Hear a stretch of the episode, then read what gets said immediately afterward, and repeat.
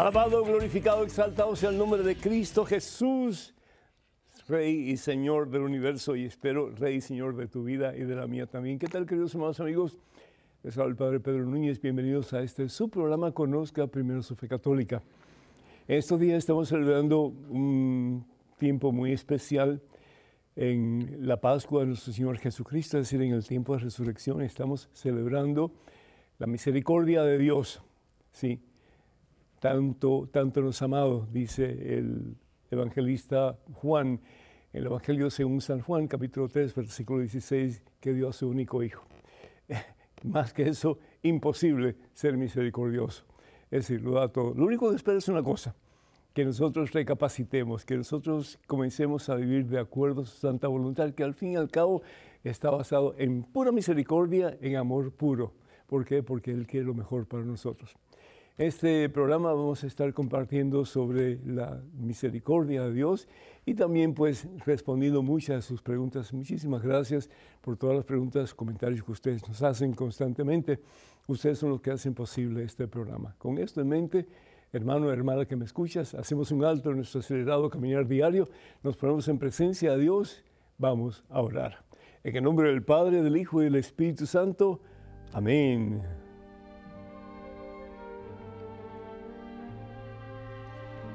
Padre bueno, Padre amantísimo, Padre santo, Padre misericordioso. Misericordia es llevar la miseria de mi hermano a mi corazón.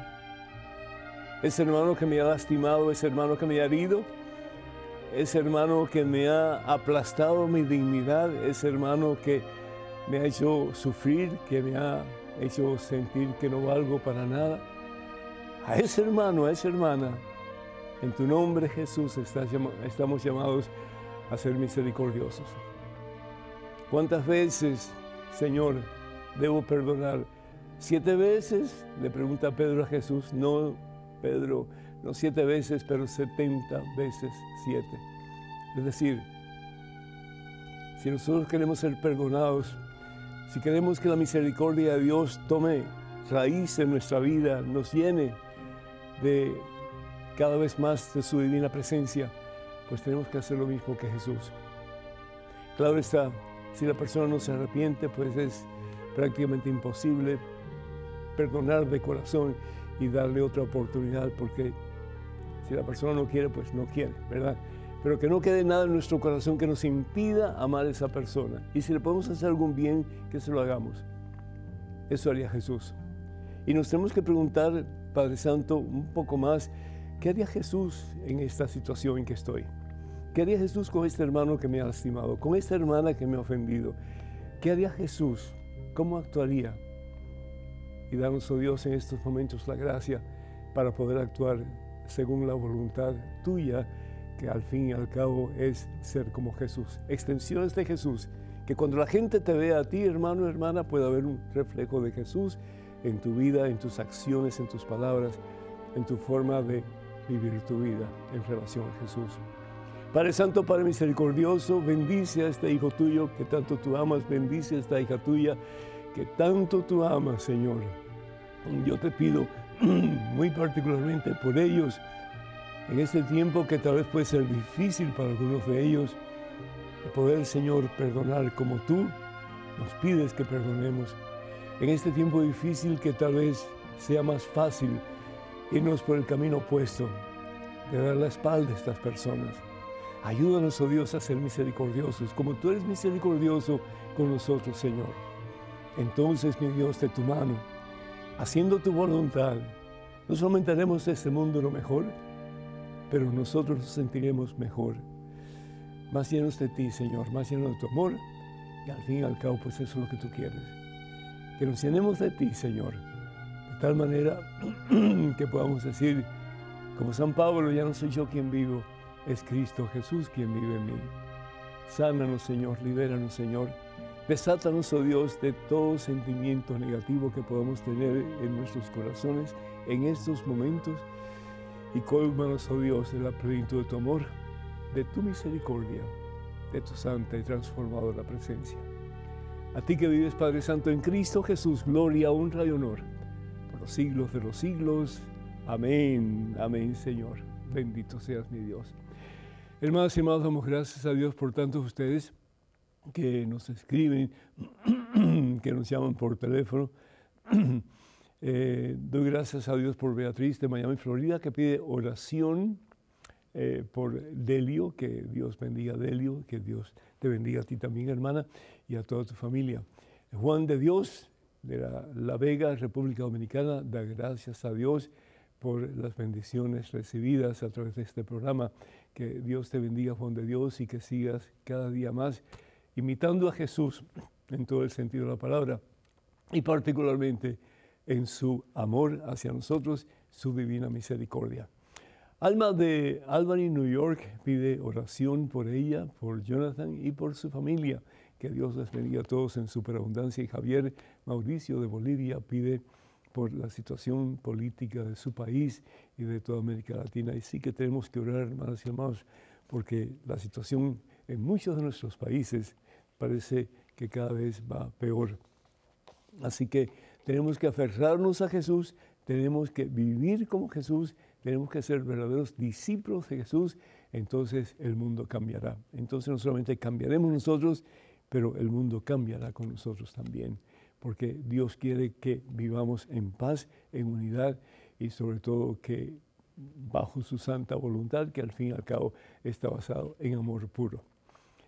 Rubia de Oaxaca, México, felicita al Padre por el servicio que presta a la iglesia y que el Señor lo siga bendiciendo en su ministerio. Muchísimas gracias, Nubia, muy agradecido.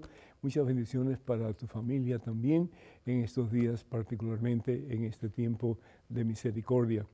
Y Hernando de Antioquía, Colombia, pide por su familia y por su matrimonio que Dios te bendiga, mi hijo, y que tú seas un ejemplo para tu esposa, para tus hijos de vida cristiana, de vida cristiana, de discipulado de Cristo en todo el sentido de la palabra. Y también, pues, Sally de,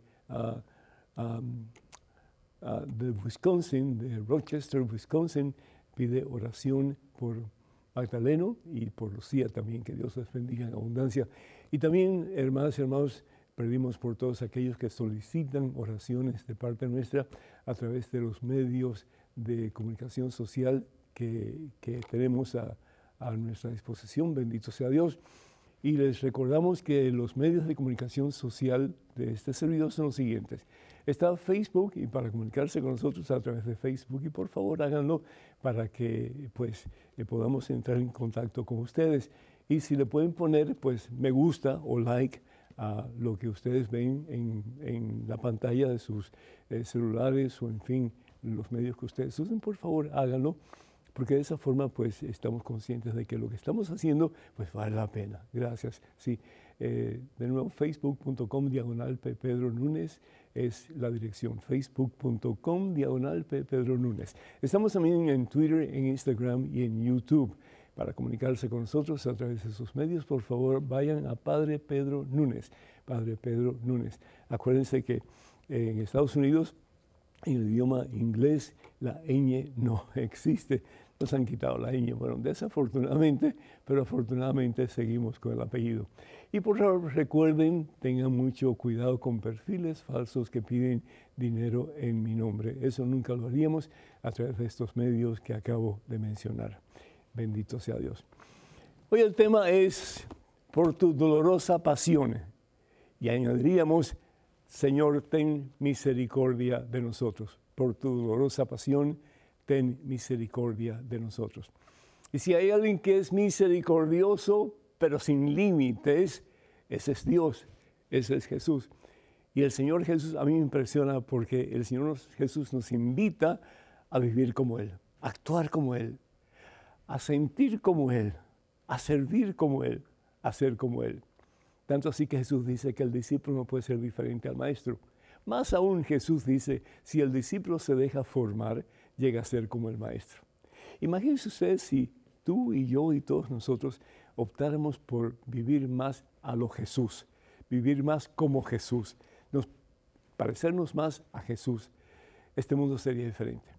Tu familia sería diferente, definitivamente. La mía también. Nuestras amistades serían diferentes. ¿Por qué? Porque Jesús es el ser humano en su humanidad, no en su divinidad, en su humanidad, que es el reflejo perfecto del amor de Dios.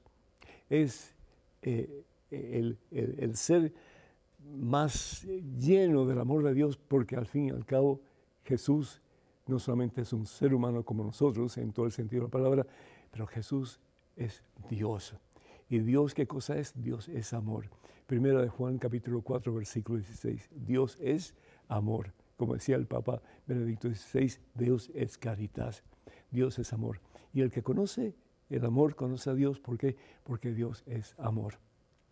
Me gusta mucho el, profeta Nahum, y yo no sé si ustedes eh, están familiarizados con el profeta Nahum, pero el profeta Nahum yo creo que es, eh, él con Oseas eh, son los profetas que más poquitos escritos tienen en la Santa Biblia. En el capítulo 1 del libro de Nahum, versículo 7, dice, misericordioso es el Señor. ¿Y qué significa la misericordia? Es miser de miseria y cor de corazón. Es llevar la miseria del otro a tu corazón.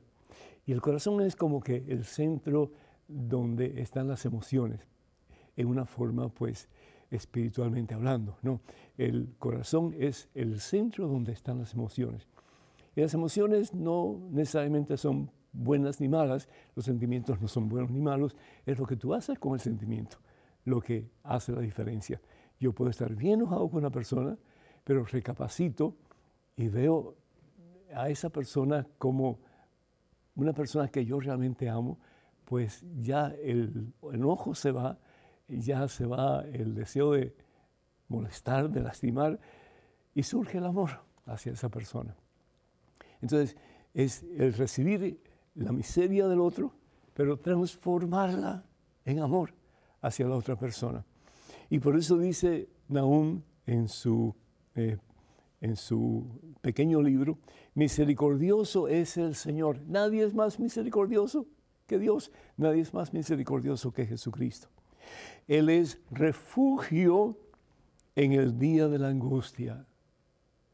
Imagínate tú, papá, mamá, que tienes un hijo que, pierdes, sí, de vista. Y lo buscas por todas partes y no lo encuentras. Pero finalmente lo hallas. Yo me acuerdo que cuando yo era niño, yo me perdí en un almacén de ropa.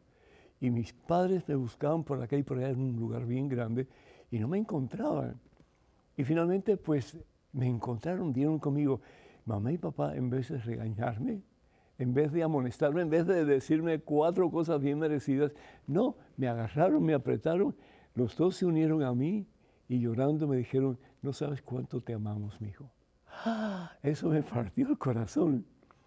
Fue mucho más que diez regaños a la vez. ¿Por qué? Porque comprendí que la próxima vez que yo iba a hacer algo, donde iba a estar, etcétera, tenía que decirles a ellos tan sencillo como eso. Entonces son, cosas que uno dice, caramba, pues eso no tiene mucho mérito, pero sí tiene mucho, muchísimo mérito, ¿verdad? El expresar amor, expresar cariño.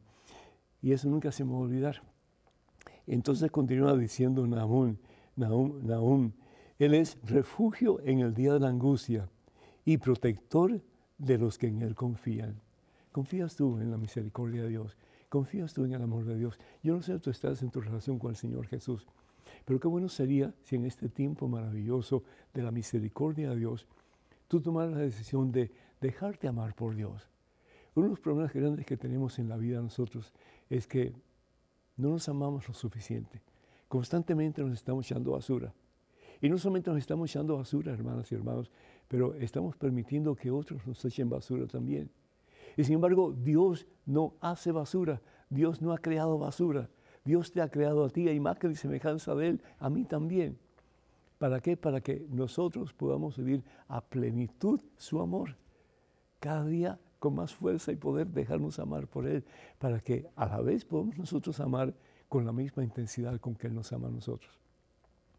Entonces, recapacitemos un poquito.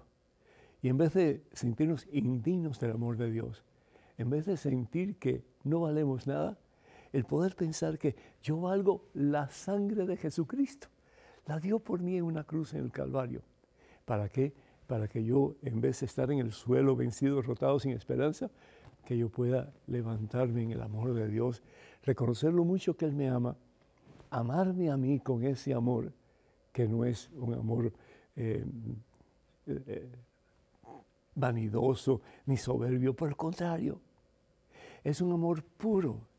Y con ese amor poder entonces dar amor a los demás. Yo estaba hablando con, con Pepe eh, el otro día, Pepe Alonso, y él me dijo que una vez estuvo hablando con Madre Teresa de Calcuta en una convención que tuvieron allá en Roma hace tiempo atrás, y que Madre Teresa de Calcuta fue invitada a, pues, a hablar sobre la evangelización y que ella al principio no dijo nada y con sus manos unidas y un rosario en las dos manos estuvo en oración por un ratito. Y bueno, dice, bueno, el tema que ustedes quieren que yo les hable es sobre la evangelización. La evangelización es lo siguiente, es el tener a Jesús en tu corazón para dar a Jesús de tu corazón al corazón de la persona que está frente a ti. Y esa es la misericordia de Dios. Dios quiere llenarte de su amor. Dios quiere que tú estés saturado del amor de Dios, porque es la única manera en que vamos a vivir como hermanos, es la única manera que no vamos a tener que defender lo que hemos hecho o lo que somos. Por el contrario, es el momento para dejarnos llenar de Dios, para que a pesar de las múltiples caídas que podemos tener, que podamos levantarnos como el Hijo pródigo en el Evangelio según San Lucas capítulo 15 y podamos comenzar una vida ya renovada a, la orilla al lado, en los brazos de nuestro Padre Dios. Que Dios nos ayude para que en este tiempo en que celebramos la misericordia de Dios, Dios nos invada de su misericordia, de pies a cabeza, por dentro, por fuera, por arriba, por detrás, por delante, por todas partes de nuestro ser. Y para que en el nombre de Cristo Jesús y lleno cada día más del amor poderoso, transformador de Cristo Jesús, podamos llevar ese amor a tantas personas que se acercan a nosotros día a día y que en vez de poner una cara de ciruela paso, de un norteño, una cara así dura, una cara seria, una cara que no muestre una sonrisa, que podamos ofrecer el mismo amor de Cristo Jesús, ofreciéndole a esa persona el amor que tal vez no tiene y que necesita de Dios. Número telefónico para que se comuniquen con nosotros es el 205-271-2924. 205-271-2924. 2924. Vamos a pequeña pausa, hermanos, pero regresamos en cuestión de momentos. Así que por favor no se vayan, quédense con nosotros.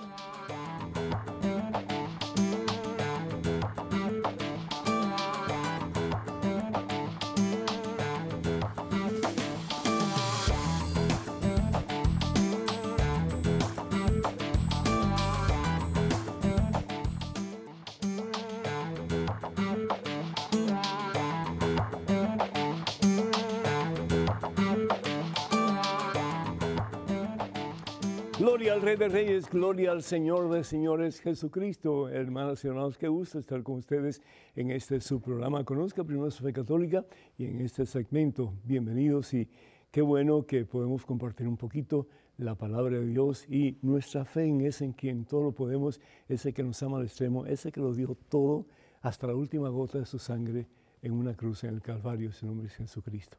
Qué bueno saber que tenemos a Dios que nos ama a tal extremo. Tenemos en estos momentos un correo electrónico con una pregunta. Adelante, por favor. Saludos, Padre Pedro. Perdone mi insistencia. ¿Por qué el Papa Francisco sigue permitiendo que muchos sacerdotes, diáconos y otros prediquen en las homilías de la Santa Misa, asambleas, retiros, etcétera, lo siguiente? Uno, que no hubo tal multiplicación de los panes y peces, sino que fue un compartir lo que tuvieron entre unos y otros luego de escuchar a Jesús. Dos, que no hay que orar por los muertos porque ellos están durmiendo hasta el día del juicio final. Sin embargo, en esas mismas homilías no predican en contra de temas que corrompen al ser humano y lo aleja de Dios.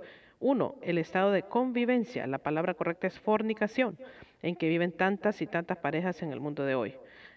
Dos, la violencia doméstica, el vocabulario respetuoso a la incitación subliminal, a la violencia, etcétera, que se escucha en las canciones modernas, etcétera. Los medios de comunicación tradicionales y los modernos que promueven y diosifican personajes que corrompen a niños y jóvenes. Padre, tengo muy claro que Dios manda a no juzgues y no serás juzgado, pero también manda a reprender al hermano.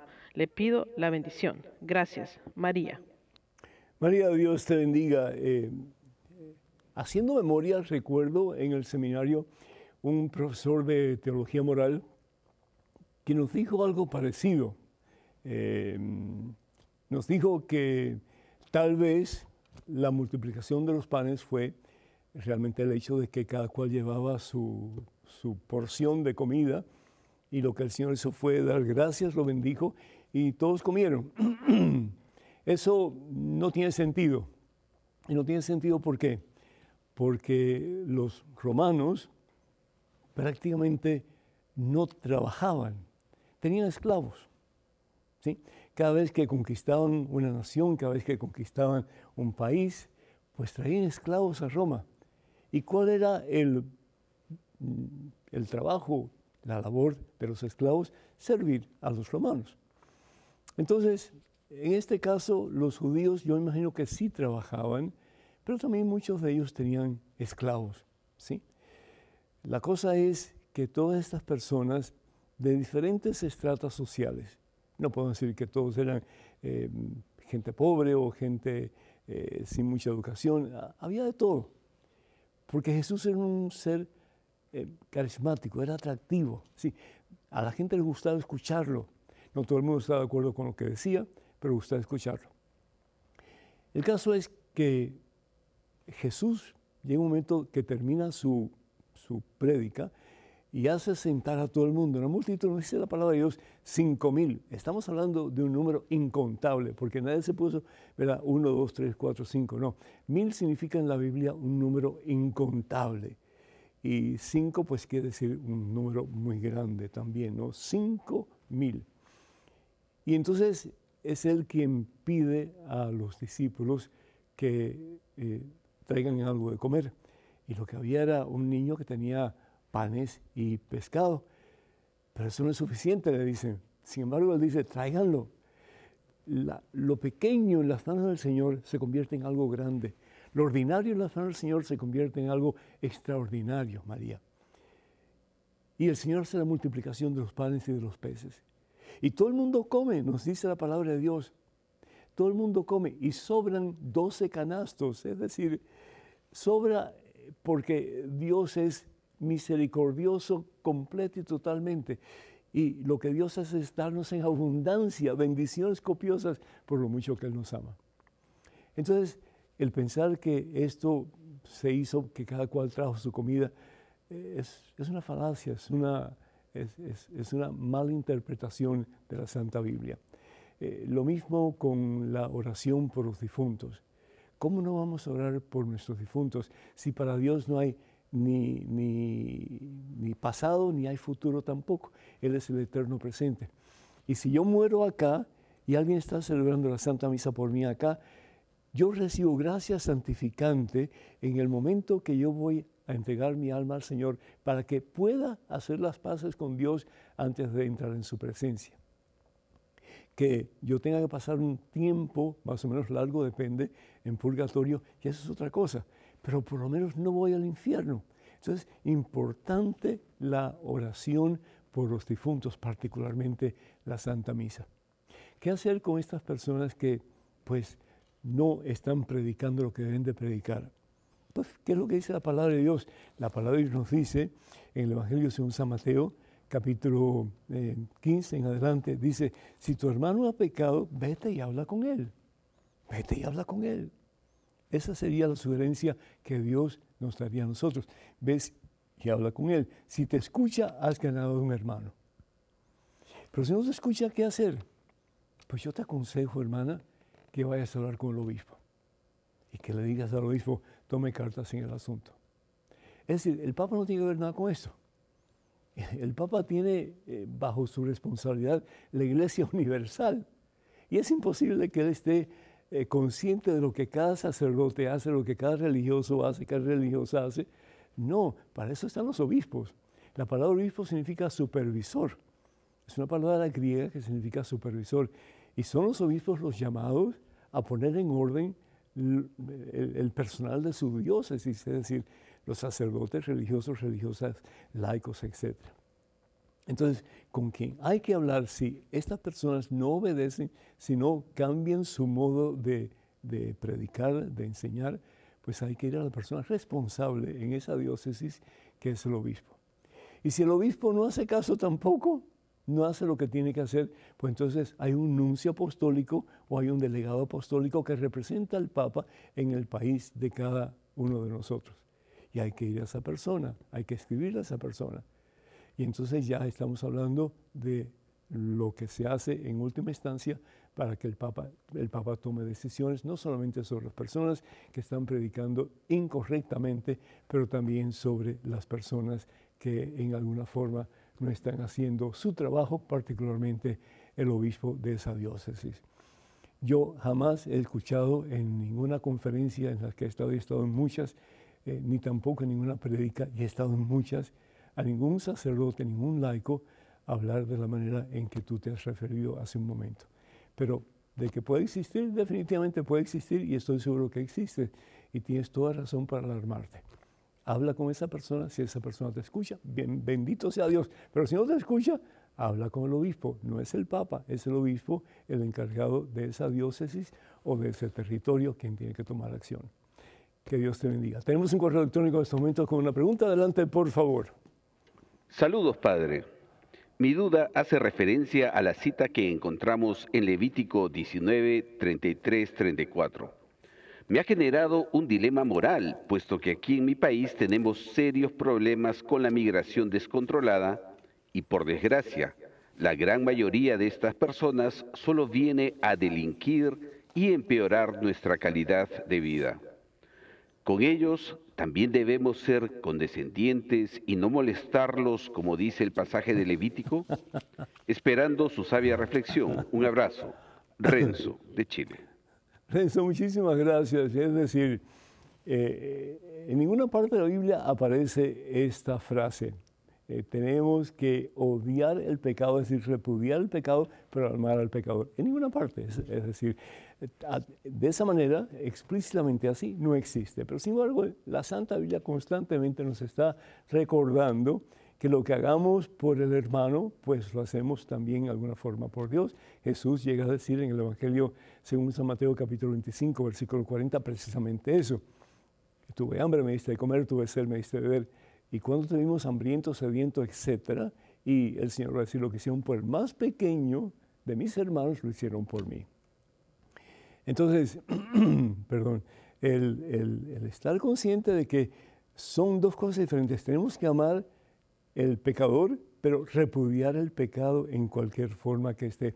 No discriminando acerca de, de esa persona, lo que esa persona está haciendo, pero sí como que dejando bien claro de que no estamos de acuerdo con la forma de actuar de esas personas. La palabra de Dios también en el Evangelio según San Mateo, en el capítulo 12, pues nos habla de algo parecido aquí eh, en el capítulo 12 nos dice la palabra de Dios lo siguiente. Vamos aquí un momentito. El capítulo 12, versículo 34. Dice que Jesús amaba al pecador, pero Jesús también rechazaba, repudiaba el pecado. Y aquí a los fariseos no les dice, ay, mijito, pues está bien, no se preocupen, ¿sí? Eh, lo que están haciendo de, de, apuntar con el dedo a los otros y de rechazarlos, está bien, ¿verdad? No, Jesús no dice eso.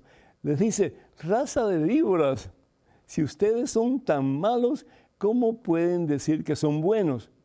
La boca siempre habla de lo que está lleno el corazón. Supuestamente eran los más religiosos en el tiempo de Jesús. Supuestamente eran los que hacían más sacrificios, los que daban más dinero al templo. Y sin embargo Jesús los llama raza víboras. ¿Por qué? Porque Jesús los ama y los ama a tal extremo que quiere que ellos rectifiquen lo que están haciendo que está mal hecho. Todos nosotros podemos mejorar. Todos nosotros podemos ser amonestados en alguna forma con la esperanza de que hagamos las cosas mejor. Pero en este caso, le está diciendo también a esta gente, aunque yo los amo, aunque quiero mejor para ustedes, lo que ustedes están haciendo es horrible. No es de acuerdo a la voluntad de Dios y por lo tanto ustedes con una mano están tratando de hacer las cosas que le complacen a Dios, pero con otra están aplastando lo que hacen. Jesús es bien drástico en ese aspecto. Entonces, sí, amar al pecador, pero no amar al pecado. Si ellos están haciendo algo indebido, hay que decirlo a las autoridades para que se ponga orden en tu ciudad, en tu país, porque al fin y al cabo eh, tenemos también el derecho de que haya estabilidad, de que haya armonía, de que haya paz y de que haya pues eh, cooperación de todos, incluso los que vienen de afuera, para hacer de ese país, de esa ciudad, pues un país mejor, una ciudad mejor, en que todos podamos aportar por el bien común. Que Dios te bendiga. Tenemos un correo electrónico con una pregunta. Adelante, por favor. Hola, Padre Pedro. Me gustaría su opinión, ya que veo que Dios lo ilumina con el don del consejo. La situación mía es que hace unos meses mi esposo y yo nos hemos separado después de 17 años juntos. Yo soy católica, pero mi esposo no. Yo sigo orando por su conversión. Mi dilema es si debo seguir sola, separada, o si comienzo un proceso para obtener la declaración de mi matrimonio nulo en los tribunales eclesiásticos.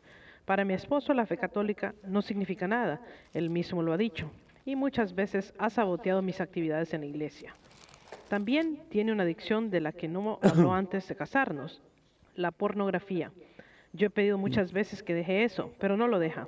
He tratado de hacerle ver la versión, la visión de lo sagrado del cuerpo humano, no solo por el sentido religioso o espiritual, espiritual, sino por el sentido del respeto humano. No sé qué hacer, no sé qué será lo mejor para todos. También me dejó pensativa y triste ver cómo trató a sus padres durante sus últimos días enfermos. No los visitaba. Su papá, mi suegro, pidió verlo pocos días antes de morir y él se negó a verle. Mi esposo, aunque está en contra del aborto, es pro eutanasia. Son muchas cosas, Padre Pedro. No sé qué hacer. Por favor, dígame su parecer desde la fe católica. Gracias, Marirene.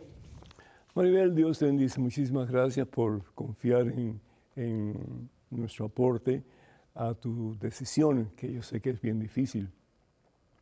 Tantos años de casado, me imagino que muchos de estos años han sido años de, pues, de, un posible infierno, ¿no es cierto?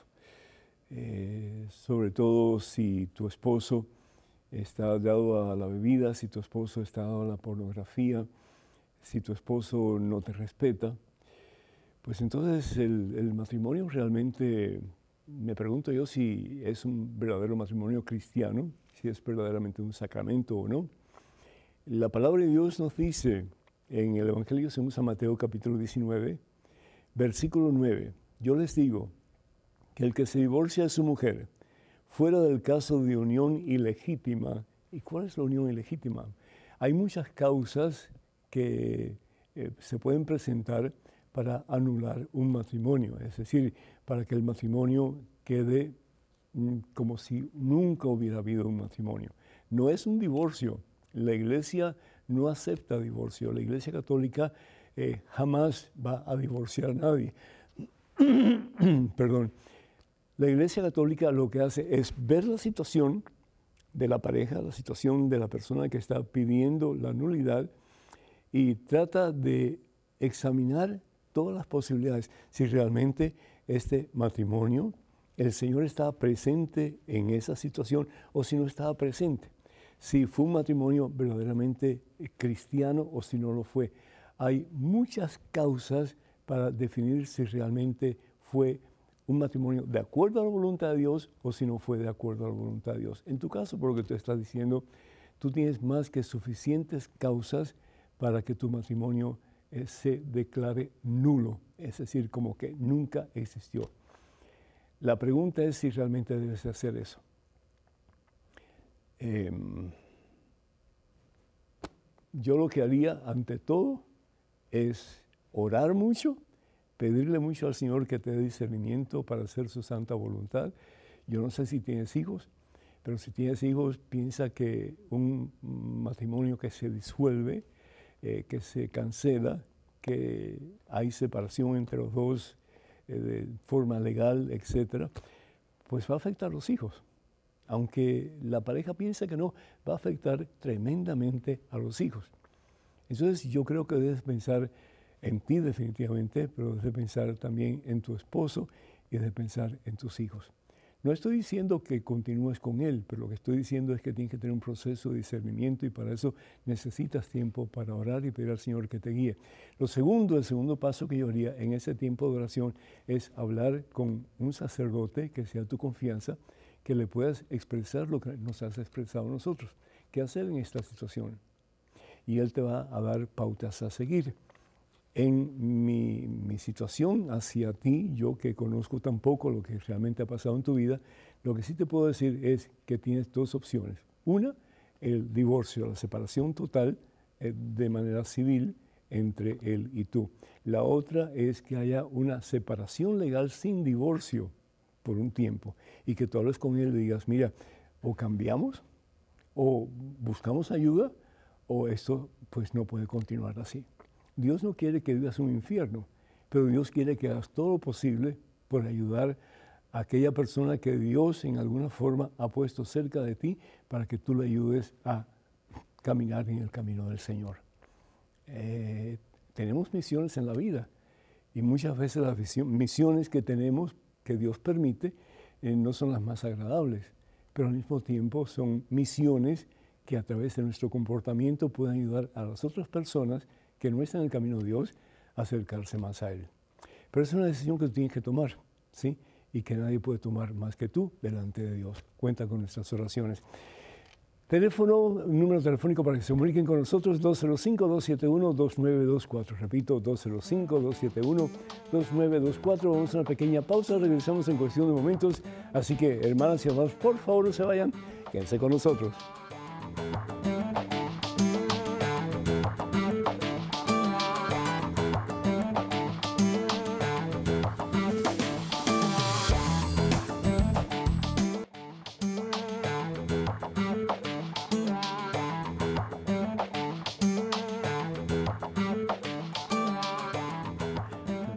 Gloria al Rey de Reyes, alabado sea Jesucristo. ¿Qué tal, queridos hermanos y amigos? Bienvenidos a este subsegmento de este subprograma Conozca Primero su Fe Católica.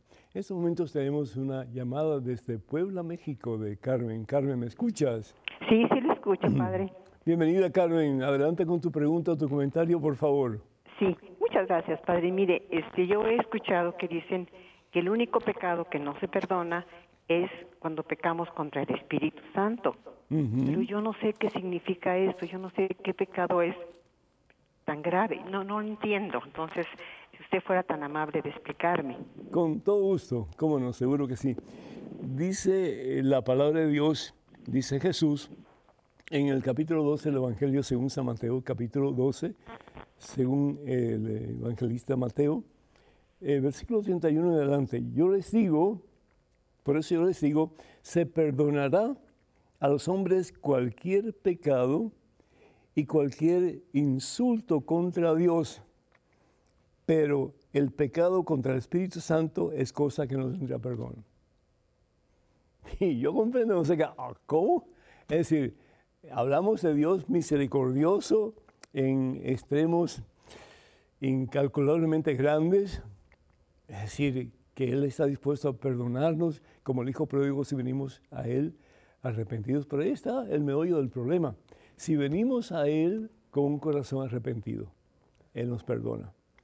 Pero fíjate, Carmen, ¿qué fue lo que hizo el padre del hijo pródigo? El padre del hijo pródigo no fue a buscarlo y no dijo, ay, mi hijito, así yo te amo con toda tu basura, con toda tu miseria, así yo te amo. Y así desafortunadamente hace muchos padres hoy día. Ah, pues eso es lo que tú quieres, bueno, pues entonces yo acepto. Tú quieres hacer esto otro, yo acepto a ver si un día le dice a alguien, mijito, mm, tú te quieres tirar de, ese, de, esa altura al precipicio, pues yo lo acepto, yo te empujo. Es decir, los padres, las personas adultas, los sacerdotes, eh, los maestros, tenemos que poner las pilas, hermanos. Y tenemos que hacer todo lo posible para que los que vienen detrás de nosotros caminen en el camino de la verdad, en el camino de la vida. ¿Y quién es la verdad? ¿Quién es la vida? Jesucristo. Para nosotros los cristianos católicos eso es imprescindible. Es decir, tenemos que aprender de verdad a pastorear a aquellos que vienen detrás. ¿Por qué? Porque si no somos como ese ciego del cual habla el Señor Jesús, guiando a otros ciegos. Los dos se van al infierno. Los se van al hoyo. Entonces, ¿qué es lo que está diciendo Jesús? Lo que Jesús está diciendo es que necesitamos reconocer, recapacitar que hemos hecho mal y pedir perdón. Eso es básicamente lo que está diciendo. Porque, si no pedimos perdón, si no tenemos un corazón contrito, es decir, un corazón arrepentido, Él no nos puede perdonar. El padre del hijo pródigo no va donde está la miseria, la cochinada eh, de los cerdos y Él está dando comida a los cerdos. Es decir, Él espera que venga su hijo.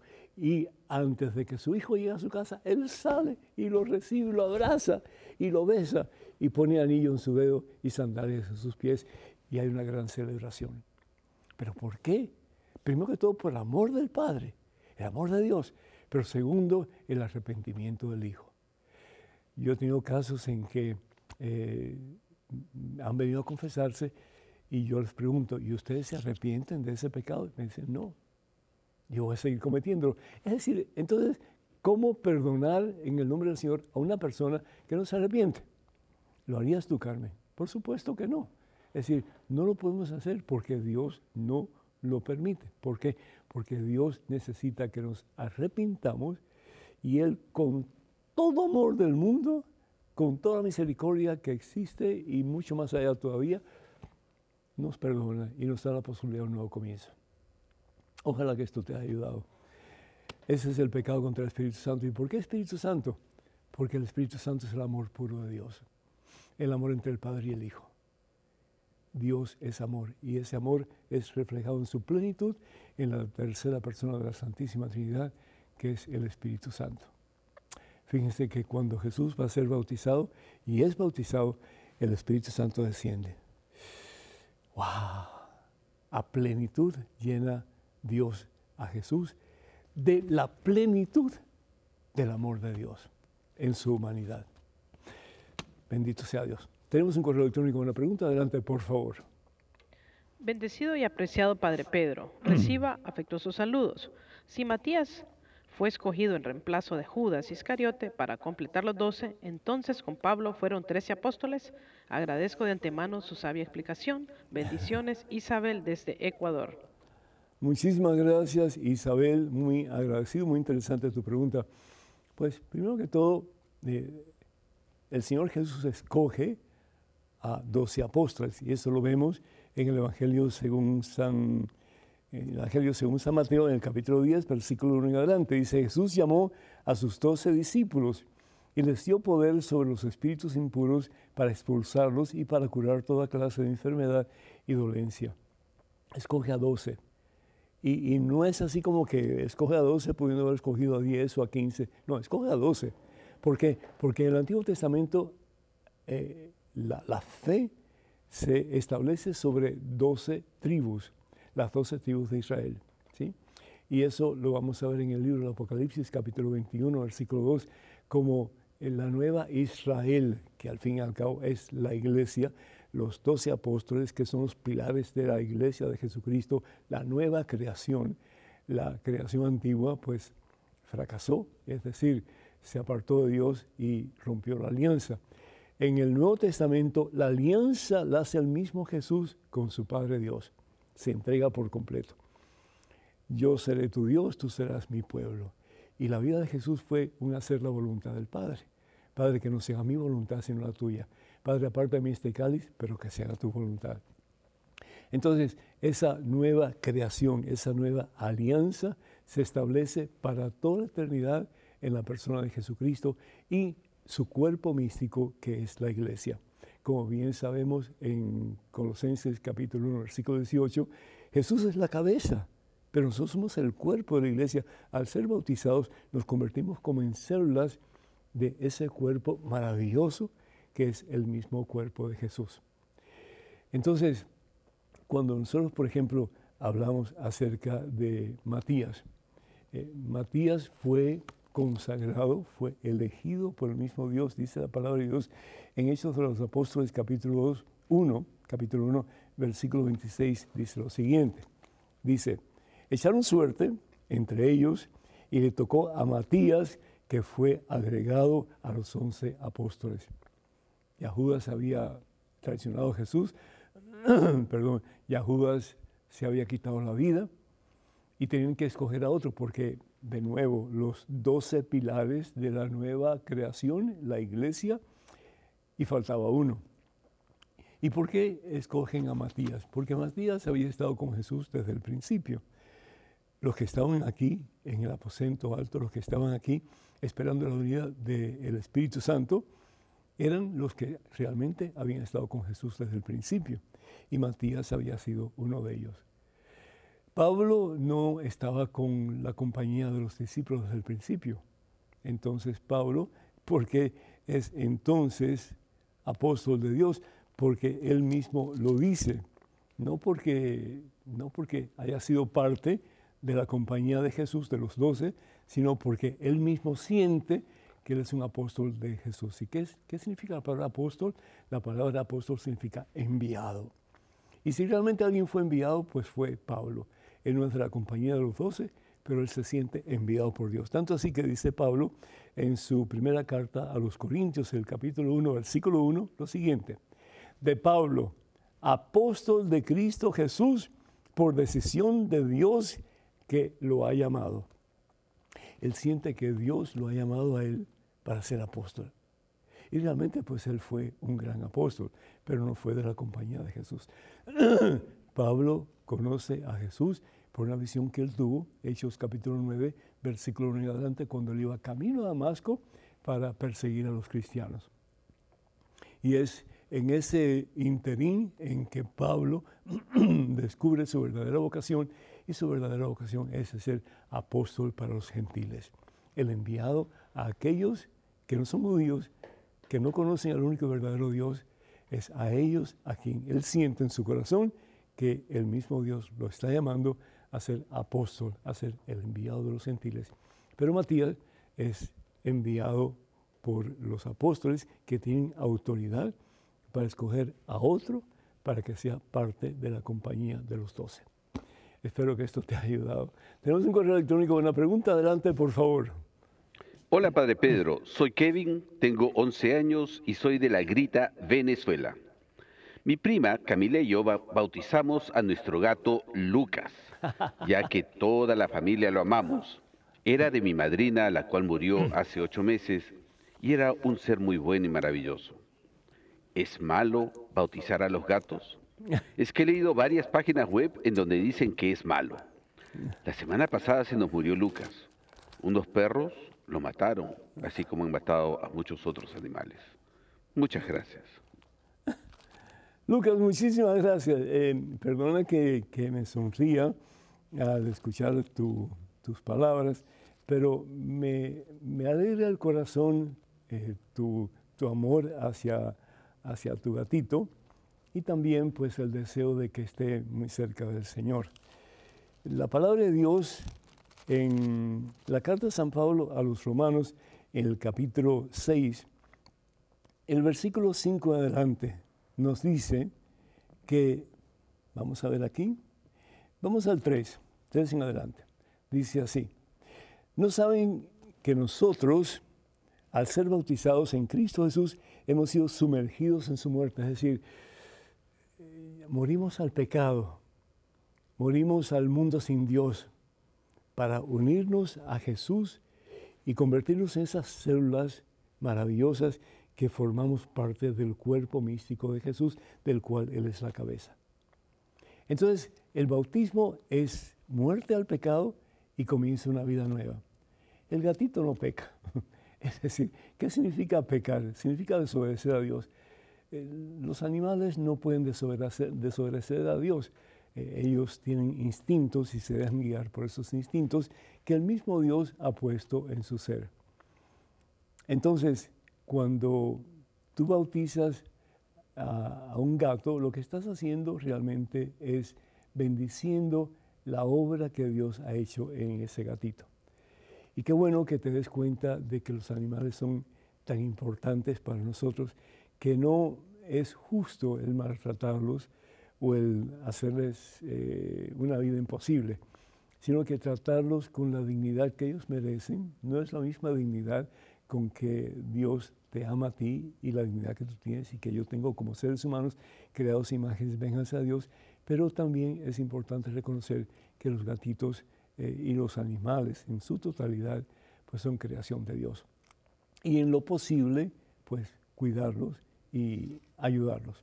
Claro, no vas a cuidar una serpiente que te quiere matar, ¿verdad?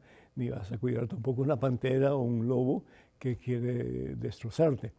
Pero en este caso, en tu caso en particular, qué bonito lo que has hecho. Yo te felicito. No has hecho nada malo.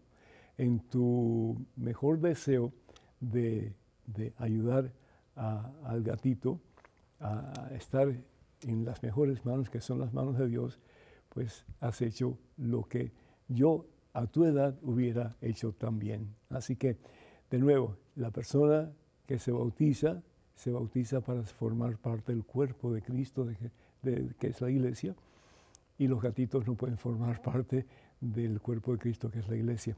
Eh, tampoco hay pecado en los gatitos y por lo tanto no hay que bautizarlos. A los seres humanos sí, porque hemos pecado todos en alguna forma u otra, y también para hacernos parte de la iglesia y también para recibir el Espíritu Santo, para vivir según la voluntad de Dios. Hay muchas razones por las cuales nos bautizamos y que pues ninguna de ellas es válida para los animales.